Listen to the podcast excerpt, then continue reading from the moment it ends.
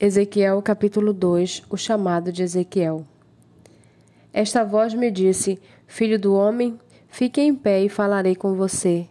Enquanto falava comigo, o Espírito entrou em mim e me fez ficar em pé, e ouvi aquele que falava comigo. Ele me disse: Filho do homem, eu vou enviá-lo aos filhos de Israel, às nações rebeldes que se rebelaram contra mim.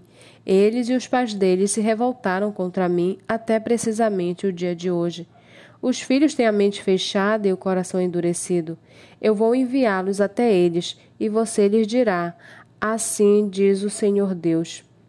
Eles, quer ouçam, quer deixem de ouvir, porque são casa rebelde, saberão que um profeta esteve no meio deles. Você, filho do homem, não tenha medo deles, nem do que eles disserem.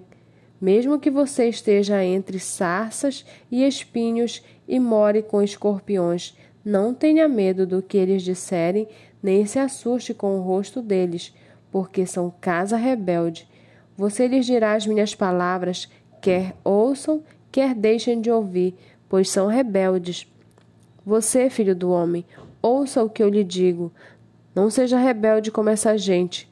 Abra a boca e coma o que eu vou lhe dar.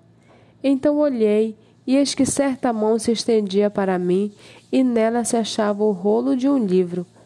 Ela o desenrolou diante de mim, e estava escrito por dentro e por fora.